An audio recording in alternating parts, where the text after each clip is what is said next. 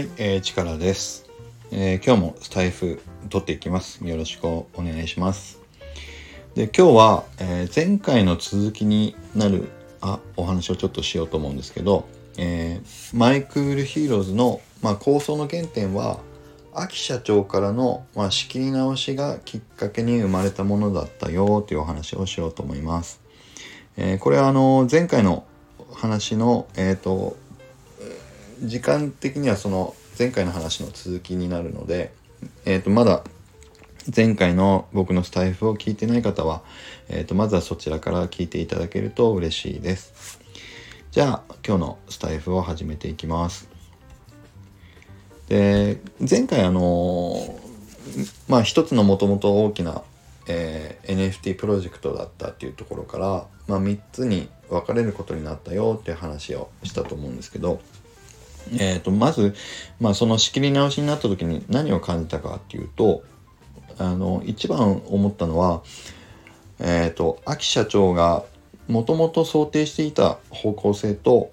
あのその当時そこで話し合っていたことに何か、まあ、ズレがあったのかなっていうのをちょっと感じました。でこれは僕が秋社長と直接そういう話をしたわけじゃないので、まあ、単にその時僕がそう感じたよっていうだけの話なんでしょうけど、えっとまあとにかく僕はそうなんだろうなっていうふうにあの感じていました。でちなみに基本的に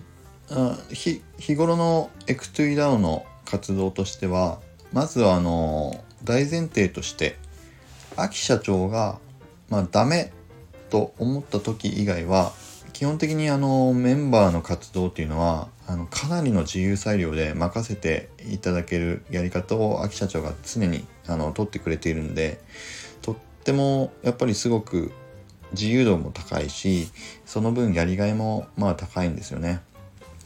でそれに加えて秋社長はいろんなチャンネルディスコード内のいろんなチャンネルにいつでも顔を出すしコメントも残してくれたり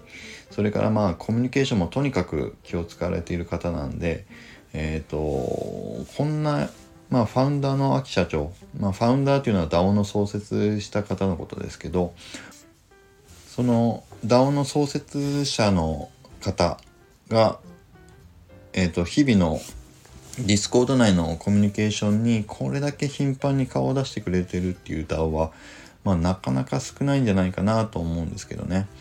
それでもまあえっ、と秋社長の場合はちゃんと全体の様子も見ながら変な口も口出しすることも少なくてでメンバーを信頼して任せてくれてるっていう幅もでかいので、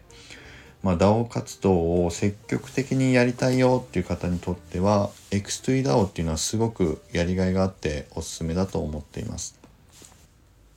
でそんな X2DAO でももちろん秋社長がそれはダメだと思った時にはストップがかかります。だからむしろ秋社長のダメが出るまでは、まあ、どんどんいい意味で軽率に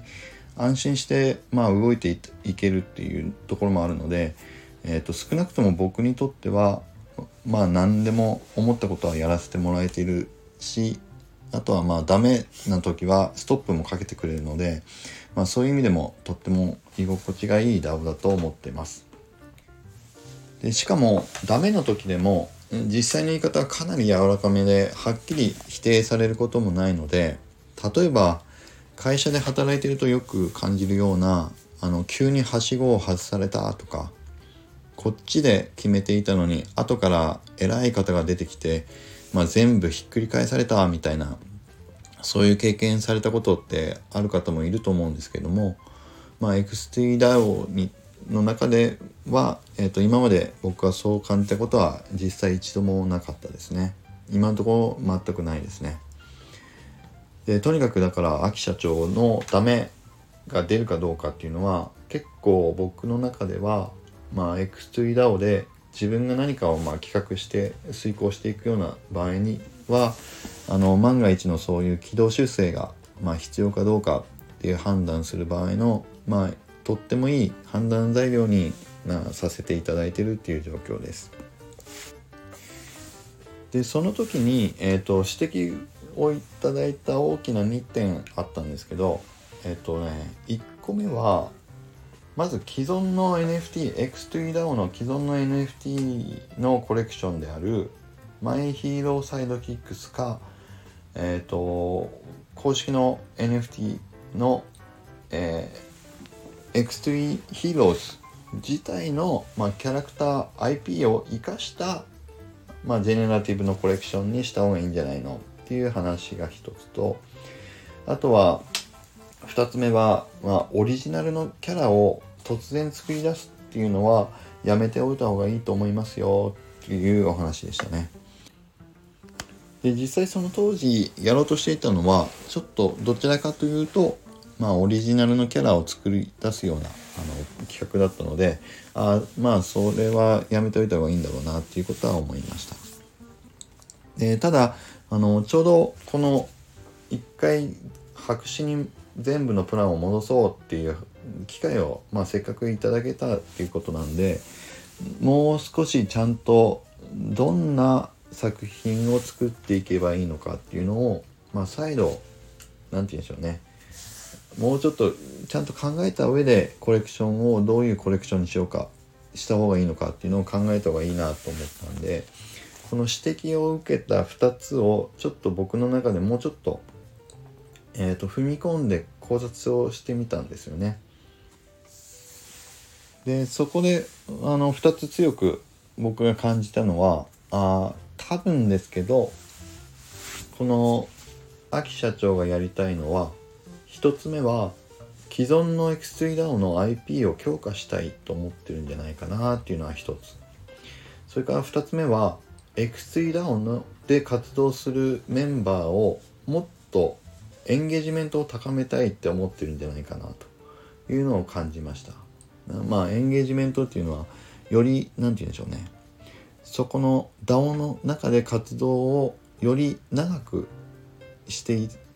もらえるような状況を作っていきたいっていう感じまあ没頭度合いっていうんですかねより長くあの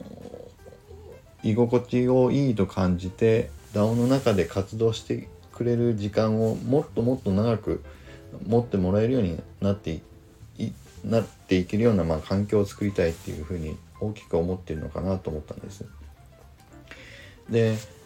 もちろんこの、えー、と2つ目のエンゲージメントの方は、えー、と1つ目はもともと X3DAO にいる方に対してもそうでしょうし、えー、と2つ目は僕も当時の僕も含めてまだ最近 X3DAO に来たばかりのメンバー自体はこういう NFT プロジェクト自体にあの、まあ、携わる機会を与えつつまあ、そのプロジェクトチームメンバーとして活動することを通して、まあ、エンゲージメントを高めていくっていうことを期待されているのかなと。でさらに、まあ、もちろんさらに後から来る方たちがこんなプロジェクトやってるんだったら面白そうだからもっとこの X2DAO にあの通ってみたいな行ってみたいな見てみたいなって思ってもらえる、まあ、ワクワクする場所をこう作っていってあげてほしいっていう、まあ、期待感もあったのかなと、まあ、そういうふうにはちょっと思いましたね。でこの、えーとまあ、踏み込んだ、えー、と2点の考察から僕が、えー、と当時、まあ、3プロジェクトに分かれた後にあの自分のプロジェクト自分のコレクションの、まあ、チームの大目標として掲げようと思ったのがあの次の2つでした。1つ目は既存の X2DAO の IP を活用するだけじゃなくて既存の IP をまあ保管できるコレクションにしようということですね。で既存の IP を使ってまあ単に盛り上げて IP を強化するっていうだけではあのー、もったいないのでせっかくなら今のあの NFT のコレクションで足りない部分を僕たちのコレクションが、まあ、補強保管できるようなあのものにしていきたいなとそう思いましたで2つ目が既存の X2DAO のみんな皆さんが、まあ、応援したい協力したいと思っていただくだけじゃなくて本気でこの NFT だったらもう絶対に欲しいと思ってもらえるコレクションにしたい。このコレクションが欲しいからもっと X3DAO で活動していきたいって思え思ってもらえるような、まあ、コレクションに、えーと、ぜひしていきたいというふうに思いました。まあ、あのこの2つが、まあ、この2つの気づきが今の僕たちのチーム My Cool Heroes の構想の原点になったんですね。うん。はい。ということで、え、ー、と、今日は前回に続いて、まあ、あの、過去の振り返りのお話をちょっとさせていただきましたけど、えっ、ー、と、今日は My Cool Heroes の構想の原点、2つの、まあ、発想の原点は、Aki 社長からの仕切り直しがきっかけに生まれたものでしたよというお話をさせていただきました。えっ、ー、と、今日のお話が、良かったよという方は、是非このスタエフのフォローといいねを押していただけると嬉しいです。それから僕の、えっ、ー、と、Twitter アカウントのフォロー、そして、えー、 My Cool Heroes の、えー、公式 Twitter のフォローもしていただけると、あとても嬉しく思います。えー、それでは、えー、今日のスタイフはこれで終わりにしたいと思います。それでは皆さん、良い一日を